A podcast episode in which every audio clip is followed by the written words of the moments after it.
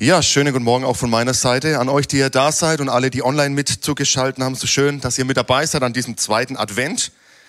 Schon die zweite Kerze brennt? Bei euch oder vielleicht heute Nachmittag? Mal schauen. Ich durfte heute mal wieder mit Schlagzeug spielen, ihr habt es gemerkt. Aber ich habe ein Jackett drüber gezogen, damit ihr denkt, es sind zwei verschiedene Personen gewesen. Ja?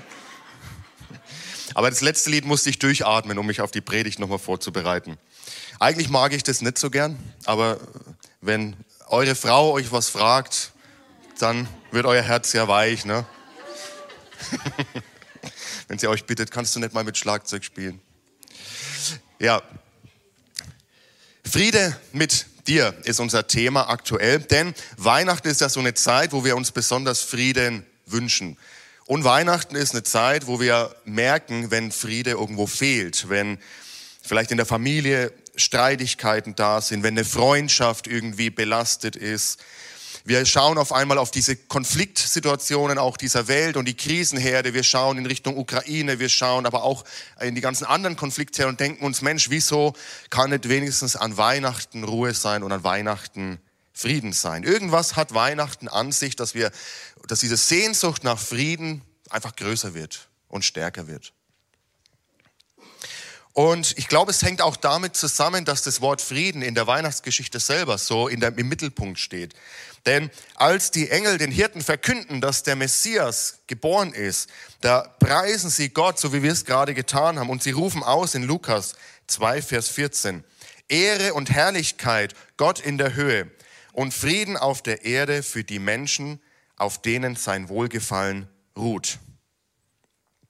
Die Engel kündigen also Jesus an, seine Geburt, und sie kündigen Frieden an auf denen, für die Menschen, auf denen sein Wohlgefallen ruht. Und damit sprechen sie an auf diese Messias-Erwartungen, die im Volk Israel ja ganz stark waren. Wann kommt endlich der Messias wieder? Wann kommt ein neuer David, der uns diesen Frieden bringen wird? Wann kommt der, der die Herrschaft der Römer endlich beseitigen wird und uns wieder in die Freiheit führen wird? Wann ist wieder Friede, Shalom? Doch wir merken, und auch die Menschen der damaligen Zeit haben recht schnell gemerkt, ja, Jesus, er wird älter. Dieser König der Könige wächst heran. Er beginnt zu dienen. Er beginnt seinen Auftrag im Namen des Vaters auszuführen. Er stirbt, er steht wieder auf, er wird zum Himmel aufgehoben, aber die Römer waren ja immer noch da. Diese Bedrückung war immer noch da. Nicht nur das, Jesus ist sogar durch die Römer gekreuzigt worden. Der Sohn Gottes besiegt durch diese Besatzungsmacht. Wo ist dieser Friede, von dem die Engel gesungen haben? Und ich habe letzte Woche über eine einen Frieden gesprochen zur damaligen Zeit, den nennt man Pax Romana, der römische Friede, der innerhalb des römischen Reiches geherrscht hat. Aber was ist ein Friede wert, wenn er mit dem Schwert im Nacken stattfindet? Also solange du tust, was wir dir sagen, ist Friede. Solange du unseren Regeln gehorchst und solange du nach unseren Regeln lebst, ist Friede. Und nicht nur das, seine Nachfolger, die, die ihr Leben in Jesu Hand geben, sie werden verfolgt, sie geraten in große Bedrängnis.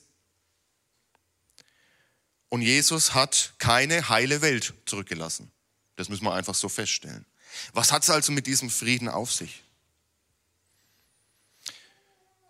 Denn unsere Zeit und unsere Welt heutzutage ist ja auch nicht wirklich groß anders.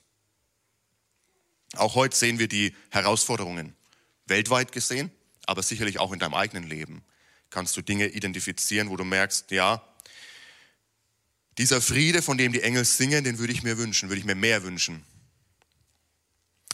Und trotzdem sagt Jesus, ich habe euch was zurückgelassen.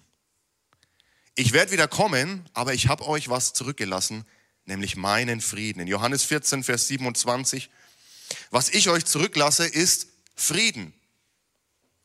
Also haben die Engel doch nicht gelogen. Da ist schon ein Friede da. Er ist zwar äußerlich noch nicht sichtbar im politischen System und vielleicht auch in den gesellschaftlichen Ordnungen ist dieser Friede noch nicht sichtbar. Aber trotzdem sagt Jesus, ich habe euch einen Frieden dargelassen. Welchen Frieden? Ich gebe euch meinen Frieden. Einen Frieden, wie ihn die Welt nicht geben kann. Lasst euch durch nichts in eurem Glauben erschüttern und lasst euch nicht entmutigen. Ja, die Welt gibt auch Frieden. Eine, gewissen, eine gewisse Art von Frieden. Wir hören es doch immer im Fernsehen, wir hören es im Radio. Wenn du diese Versicherung noch abgeschlossen hast, dann kannst du zur Ruhe kommen. Wenn du dieses Produkt noch kaufst, dann kannst du die Füße hochlegen, dann hast du alles, was es braucht. Wenn du dein eigenes Haus hast, dein Eigenheim, dann hast du es geschafft. Wenn du dieses Auto hast, boah, dann kannst du wirklich stolz auf dich sein. Also die Welt kennt auch einen gewissen Frieden und versucht uns einen Frieden zu verkaufen, aber wenn wir hinter die Fassade schauen, dann merken wir doch, all diese Dinge, die hinterlassen in uns einfach diese Unzufriedenheit. Ja, für einen kurzen Moment mag das irgendwie, ja, mag das toll sein, aber wir merken, das hält nicht lang an, dieser Friede, den uns die Welt geben kann. Und deswegen sagt Jesus, der Friede, den ich euch lasse, ist ein anderer Friede. Nicht so, wie die Welt ihn euch gibt, sondern es ist mein Friede, mein Shalom. Und dieser Friede, durch diesen Frieden, sagt er, lasst euch durch nichts in eurem Glauben erschüttern, und lasst euch nicht entmutigen. Bist du entmutigt heute, hier vor Ort, zu Hause? Ich glaube, wir brauchen einen neuen, krisenfesten Glauben. Wir wünschen uns alle, dass diese Krisen vorübergehen, aber ich bin da nicht so sicher, ob das schnell der Fall sein wird. Ich glaube, wir brauchen einen krisenfesten Glauben, ein Glaube, der nicht durch jede Herausforderung sofort wieder erschüttert wird und so dass wir immer wieder neu die Frage stellen, ist Gott noch da? Ist er noch real? Ist er noch auf meiner Seite? Ist er noch gut? Leute, wir müssen uns, wir müssen unseren Glauben aufbauen. Wir müssen unseren Glauben stärken, damit uns nicht jeder Wind, heißt ja auch in der Bibel, wie so ein Gras umwehen kann und umknicken kann. Jesus hat seinen Frieden verheißen in unseren Umständen. Auch wenn die Umstände sich nicht sofort verändern, dürfen wir seinen Frieden für uns in Anspruch nehmen. Lasst euch nicht entmutigen und lasst euren Glauben nicht erschüttern. Und wenn wir so in die Welt gucken und beobachten, natürlich verstehe ich, wenn wir sagen, weil manchmal kommen mir auch diese Gedanken, Herr, wenn du doch gut bist, warum passiert dann dieses oder jenes? Sei mal doch mal ehrlich. Wenn wir in die Welt schauen, dann können, kann unser Glaube sehr stark erschüttert werden. Und viele kommen ja zu dem Ergebnis, wenn, wenn es einen Gott gibt und es die Welt so aussieht, entweder er ist nicht gut oder es gibt keinen Gott. Also lasst uns unseren Glauben stärken, gerade in den Zeiten, wo es uns noch gut geht. Lasst uns unseren Glauben stärken und unser Fundament, auf dem wir stehen, festigen, damit, wenn die Krisen noch stärker werden oder was auch immer in deinem Leben es muss ja nicht nur weltweit gesehen sein, sondern was auch immer in deinem Leben los ist, dass wir auf einem festen Fundament auf Jesus Christus stehen. Johannes 16, Vers 33, da sagt Jesus, ich habe euch das alles gesagt, damit ihr in mir Frieden habt. In der Welt werdet ihr hart bedrängt, doch ihr braucht euch nicht zu fürchten, ich habe die Welt besiegt. Wo haben wir Frieden? In mir, sagt Jesus in mir. Wenn du merkst, ich habe Frieden gesucht oder ich bin auf der Suche nach Frieden, aber in all den Dingen, in denen ich gesucht habe, habe ich diesen Frieden nicht gefunden. Wenn du heute von zu Hause einschaltest und du sagst, ich habe überall gesucht, ich brauche Frieden im Herzen, ich habe alles ausprobiert, aber irgendwie hat sich dieser Friede nicht eingestellt. Jesus sagt uns, in mir habt ihr Frieden. Das ist seine Zusage. Wenn wir in Jesus Christus sind, wenn wir auf ihn bauen, wenn wir unser Vertrauen ganz und gar auf ihn setzen, da ist dieser Friede, den unsere Seele nötig hat und den unsere Seele braucht. In der Welt werdet ihr bedrängt, sagt Jesus. Und er meint damit erstmal die Bedrängnis aufgrund des Glaubens und aufgrund des Bekenntnisses zu ihm. Aber wir kennen ja auch andere Arten von Bedrängnis, die einfach mit der Verlorenheit und mit der Vergänglichkeit dieser Welt zu tun haben, wie Krankheit, Verlust, Streit, Sorgen. Und wir würden uns wünschen, dass das alles weg wäre. Und das ist total nachvollziehbar. Aber ich möchte euch nochmal das Zitat von letzter Woche in Erinnerung rufen, wo Pastor Craig Rochelle sagt, wir finden Frieden nicht in der Abwesenheit von Problemen. Echten Frieden finden wir in der Gegenwart Gottes. In mir, sagt Jesus, in mir habt ihr diesen Frieden. Ich möchte mal eine kleine Geschichte erzählen, die viele von euch kennen. Und zwar geht es um Jünger, die Jünger Jesu in einem Sturm. Jesus und seine Jünger steigen in ein Boot, sie fahren raus auf den See Genezareth und als sie so unterwegs sind, kommt auf einmal ein Sturm auf. Und dieser Sturm ist so stark, dass die Jünger Panik bekommen. Wir lesen da, das Wasser schwappt sogar schon rein ins Boot, die Wellen gehen über das Boot drüber und die Jünger sind wirklich, haben wirklich Panik und sie sehen, wie Jesus in der Ecke liegt und schläft. Und sie gehen zu Jesus, Herr, siehst du nicht, was hier los ist? Siehst du nicht diesen Sturm? Ist es dir egal? Dass wir verloren gehen, dass wir umkommen? Aber Jesus sagt zu ihnen, warum habt ihr solche Angst, ihr Kleingläubigen? Er steht auf, befiehlt dem Wind und dem Sturm und mit einem Mal ist es ruhig. Da trat eine große Stille ein, heißt es da, und die Leute fragen, wer ist dieser Typ, dass Wind und Wellen ihm gehorchen?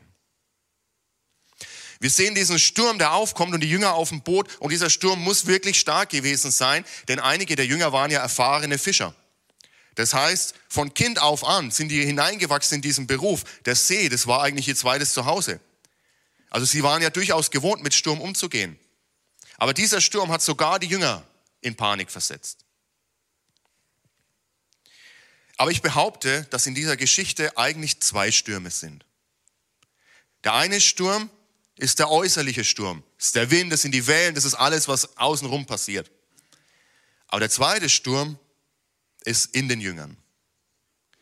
Der zweite Sturm, das ist das, was in den Jüngern passiert. Die Angst, die aufkommt, die Sorge, des, die Hilflosigkeit, das Suchen. Das ist der zweite Sturm in dieser Geschichte. Und dann merken sie auf einmal, ja, stopp mal, Jesus ist ja auch da. Erinnert euch an das Zitat? Echten Frieden finden wir in der Gegenwart Gottes. Gott war durch Jesus in diesem Boot. Die Jünger waren nicht alleine im Boot. Und so sehr der Sturm auch um sie herum getobt hat, durften sie wissen, Gott ist bei uns. Er ist, seine Gegenwart ist hier. Und zur damaligen Zeit haben sie es noch nicht richtig verstanden, was es bedeutet, dass Jesus, der Sohn Gottes, mit ihnen im Boot sitzt. Aber heute dürfen wir es wissen und ich darf es euch zusprechen. Er ist mit euch in eurem Boot. Und wenn der Sturm um euch tobt und alles, was los ist, Jesus ist mit dir in diesem Boot. Und wenn er ruhig ist, dann dürfen auch wir zur Ruhe kommen. Wenn Jesus Panik kriegt, dann müssen wir Panik kriegen. Ja? Aber wenn Jesus ruhig bleibt, dann dürfen auch wir ruhig bleiben. Echten Frieden finden wir nicht in der Abwesenheit von Problemen, nicht, dass der Sturm weg ist, sondern dass Jesus da ist. Das ist der Grund für diesen Frieden. Was ist in deinem Leben los? Was ist der Sturm außen, der einen Sturm in dir drinnen auslöst? Was sind die Umstände? Und ich möchte kurz auf einen Punkt eingehen. Da könnte man Predigt rein, Christian über Predigt rein drüber halten, aber ich werde es nur kurz machen. Und zwar möchte ich auf etwas eingehen, was jemand mal genannt hat, das Schlachtfeld der Gedanken. Unsere Gedanken. Ich weiß nicht, wie es euch geht, aber in meinen Gedanken, da ist manchmal ganz schön was los. In meiner Gedankenwelt. Und ich finde es völlig zu Recht, dass jemand das genannt hat, das Schlachtfeld der Gedanken, denn so fühlt es sich manchmal an, wie ein Kampf, der stattfindet, ja, in meinem Kopf. Und ich frage mich, was in den Jüngern vorging, ja, in jedem Einzelnen. Was war da dieser äußere Sturm? Was hat er? War ein Impuls, ein Anstoß für das, was in ihren Köpfen letztlich dann losgetreten ist. Herr, was ist, ich sehe diese Wellen, diese Wellen sind so hoch, wir können es nicht schaffen, wir werden umkommen. Das waren ihre Gedanken. Es ist unmöglich, wir werden da nicht mehr rauskommen. Und dann die Angst, die sich entwickelt. Wir sehen ein Muster hier. Gedanken führen zu Gefühlen. Wir werden das nicht packen, es ist zu viel, die Wellen sind zu hoch, führen zu Gefühlen, wir haben Angst. Und Gefühle führen zu Handlungen. Ja, sie werden unruhig, sie werden nervös. Jesus, was ist denn los? Du schläfst. Siehst du nicht, was hier los ist?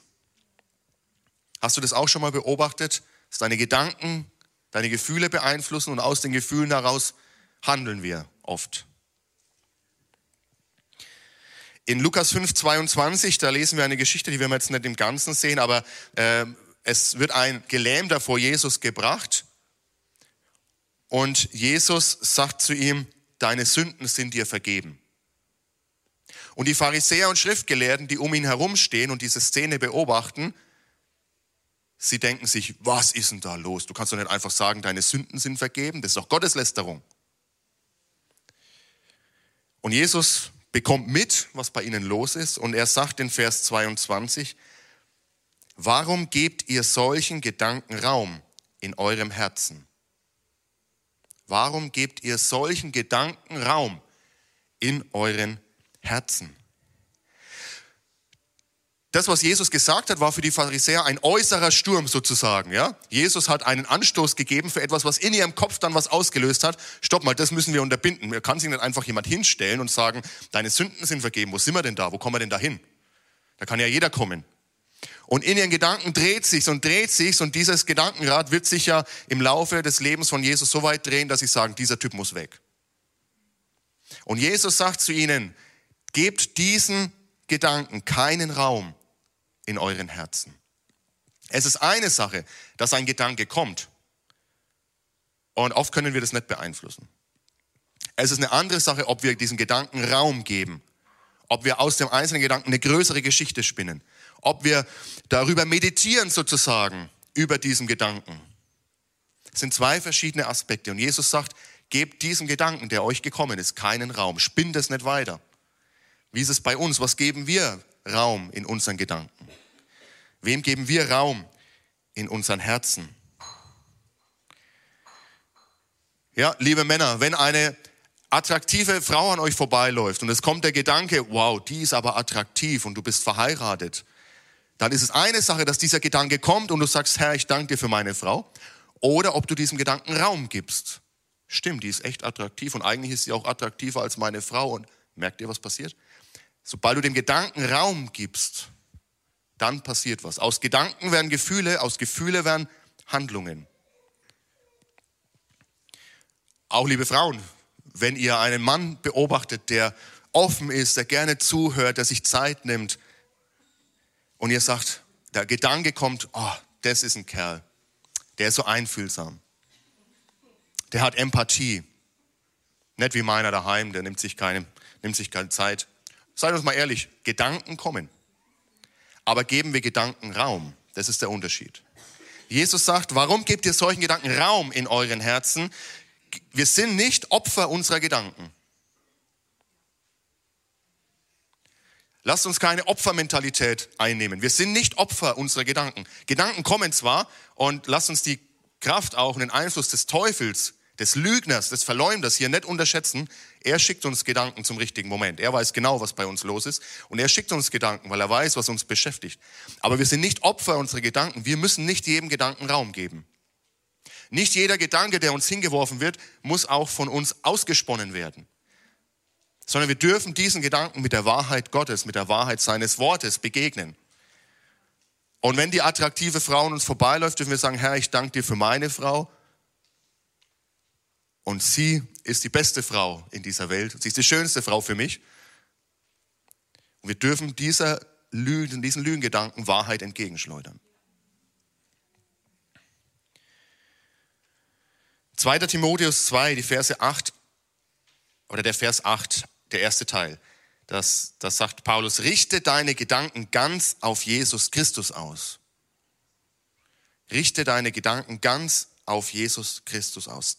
Kolosser 3, 2 bis 4. Richtet eure Gedanken auf das, was im Himmel ist, nicht auf das, was zur irdischen Welt gehört. Denn ihr seid dieser Welt gegenüber gestorben und euer neues Leben ist ein Leben mit Christus in der Gegenwart Gottes. Merkt ihr was? Friede ist zu finden in der Gegenwart Gottes. Jetzt ist dieses Leben den Blicken der Menschen verborgen. Doch wenn Christus euer Leben in seiner Herrlichkeit erscheint, wird sichtbar werden, dass ihr an seiner Herrlichkeit teilhabt. Wir sind in der Adventszeit und in der Adventszeit denken wir an das, Advent heißt ja das Kommen, Herandahen. Wir denken an das Kommen unseres Retters Jesus Christus vor 2000 Jahren. Und gleichzeitig dürfen wir uns immer wieder daran erinnern, dass er ja wiederkommt. Das heißt, Advent ist auch immer die Chance, wieder dran zu denken, Herr, du kommst ja wieder. Wir freuen uns, wenn du wiederkommst. Und dann, wenn Jesus wiederkommt, dann wird sich erfüllen, was Jesaja uns verheißen hat. Sein perfekter Friede, sein Shalom, Shalom wird uns erfüllen. Und zwar nicht nur innerlich, sondern auch äußerlich wird Friede herrschen. Deshalb lasst uns jetzt an ihm festhalten, so wie es in Jesaja 26, 3 bis 4 steht. Herr, du gibst Frieden dem, Shalom, Shalom, perfekten Frieden dem, der sich fest an dich hält und dir allein vertraut. Ja, vertraut dem Herrn für immer, denn er, unser Gott, ist ein starker Fels für alle Zeiten. Dieser Shalom ist auch für uns da. Und gleichzeitig ist es eine Verheißung, dass wenn Jesus wiederkommt, wenn der zweite Advent kommt, dass sein Shalom, Shalom einziehen wird. Und sein Friedensreich, von dem die Propheten gesprochen haben, dass es für alle sichtbar sein wird. Und dass der Friedenskönig für alle sichtbar auf dem Thron sitzen wird. Unser Herr der Herren, unser König aller Könige, Jesus Christus. Also unsere Gedanken, wenn wir Frieden in uns erleben wollen, müssen wir unsere Gedanken prüfen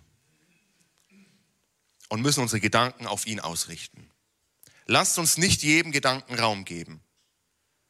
Vielleicht hast du gerade heute Unfrieden oder in dieser Zeit Unfrieden, weil du diese Gedankengebäude aufgebaut hast. Das wird nie mehr was. Die Welt, es geht nur noch bergab. Es wird alles immer schlimmer. Wir werden hungern müssen. Ich werde meine Rechnungen, meine Miete nicht mehr bezahlen können. Ehe ist kaputt. Ehen können nicht mehr funktionieren. Identität ist verloren, alles ist nur noch schlecht. Merkt ihr, wie sich Gedankengebäude auch in uns aufbauen können? Aber Gedanken führen zu Gefühlen und Gefühle führen zu Handlungen. Also wie werden wir handeln, wie werden wir im Leben unterwegs sein, wenn das unsere Gedankengebäude sind? Wenn wir innerlichen Frieden erleben wollen, dann müssen wir unsere Gedanken auf ihn ausrichten. Philippa 4, die Verse 6 bis 7, da sagt Paulus zu den Philippern, macht euch um nichts Sorgen. Auch das Sorgen ist ja eine Art von Gedanke. Macht euch um nichts Sorgen, wendet euch vielmehr in jeder Lage mit Bitten und Flehen und voll Dankbarkeit an Gott und bringt eure Anliegen vor ihn. Dann wird der Frieden Gottes, der weit über alles Verstehen hinausreicht, über euren Gedanken wachen und euch in eurem Innersten bewahren. Euch, die ihr mit Jesus Christus verbunden seid. Wir dürfen unsere Sorgen auf ihn werfen. Macht euch um nichts Sorgen, das kann in uns einerseits Druck auslösen. Ja, was ist, ich habe aber jetzt Sorgen. Bin ich jetzt falsch? Bin ich jetzt sündig? Ja gut, die Gedanken sind da, die Sorgen, dieses Gefühl kann da sein. Aber es muss nicht die Endstation sein, sondern wir dürfen mit diesen Sorgen, mit dem, was uns belastet, vor ihn kommen. Wir dürfen es vor ihm ablegen. Und wir dürfen ihm offen sagen, Herr, du siehst mein Herz, ich mache mir echt gerade Sorgen. Aber ich will es vor dich bringen für mein Herz zur Ruhe. Und wir dürfen lernen, neue Gedanken zu denken. Herr, du bist mein Versorger.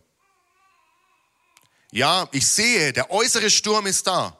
Ich sehe, was sich alles entwickelt. Ich sehe die Krisen dieser Welt. Ich sehe, was in meinem Leben los ist. Dieser Sturm ist ja da. Aber Herr, du bist mein Versorger. Dein Ja steht zu mir.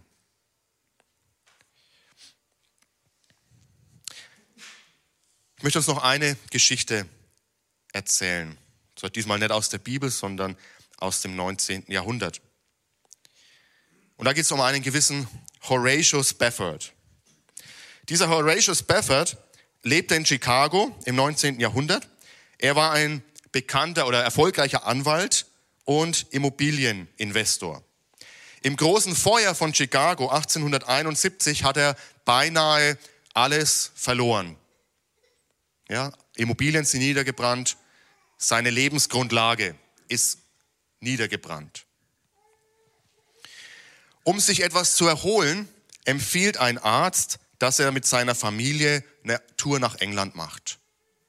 Kurz vor der Abreise kommt etwas in seinem Leben dazwischen und er kann nicht abreisen, aber er sagt zu seiner Frau und zu den vier Töchtern, fahrt schon mal vor, ich komme nach. Die vier Töchter und die Mutter steigen also in das Schiff und machen sich auf Richtung England. Auf dem Atlantik passiert das, was niemand für möglich gehalten hat. Es kommt zu einer Kollision von zwei Schiffen. Das Schiff sinkt, mehr als 200 Menschen verlieren ihr Leben. Die vier Töchter von Horatio Spafford mit eingeschlossen. Seine Frau überlebt und schickt ein Telegramm. Alleine gerettet, was soll ich jetzt tun?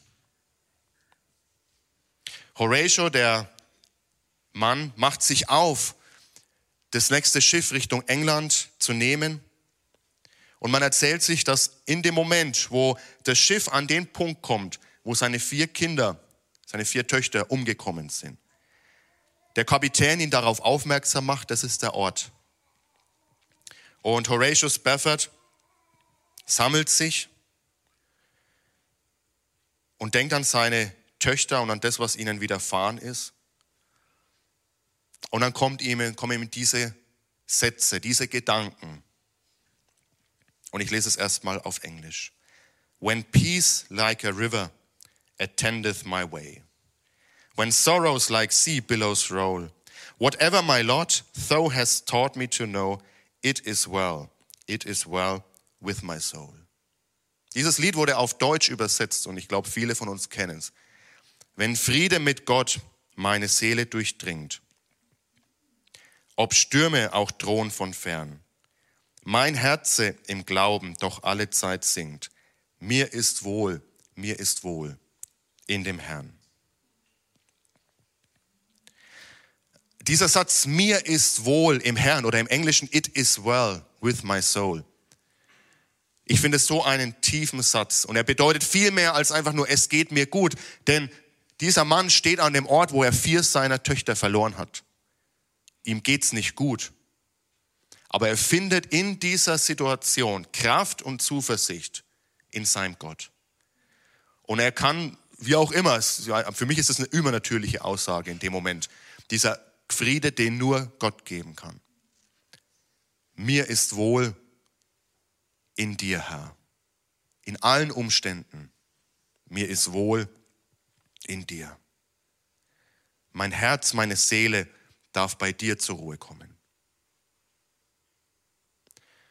Und was ich nicht möchte, ist, dass du jetzt denkst, wow, also der, der Typ hat ja viel Schlimmeres erlebt als ich, jetzt muss ich mich zusammenreißen. Nein, sondern das, was dich gerade belastet, das, was gerade in dir los ist. Gott nimmt es ernst, er sieht es und es bewegt ihn. Und ich wünsche mir, dass wir alle zu diesem Punkt kommen, wo wir sagen können, nicht weil es uns gut geht in einem oberflächlichen Sinn, sondern dass wir sagen können, tief in unserem Herzen, mir ist wohl in dir. In allen Stürmen, in allen Herausforderungen, in allem, was in meinem Leben los ist, mir ist wohl im Herrn. It is well with my soul. Und ich würde dieses Lied jetzt gern mit uns singen. Und lass es uns einfach dienen, lass es deiner Seele dienen, lass es deinem Herzen dienen, wenn Friede mit Gott meine Seele durchdringt. Ob Stürme auch drohen von fern, mein Herze im Glauben doch alle Zeit singt mir ist wohl, mir ist wohl im Herrn.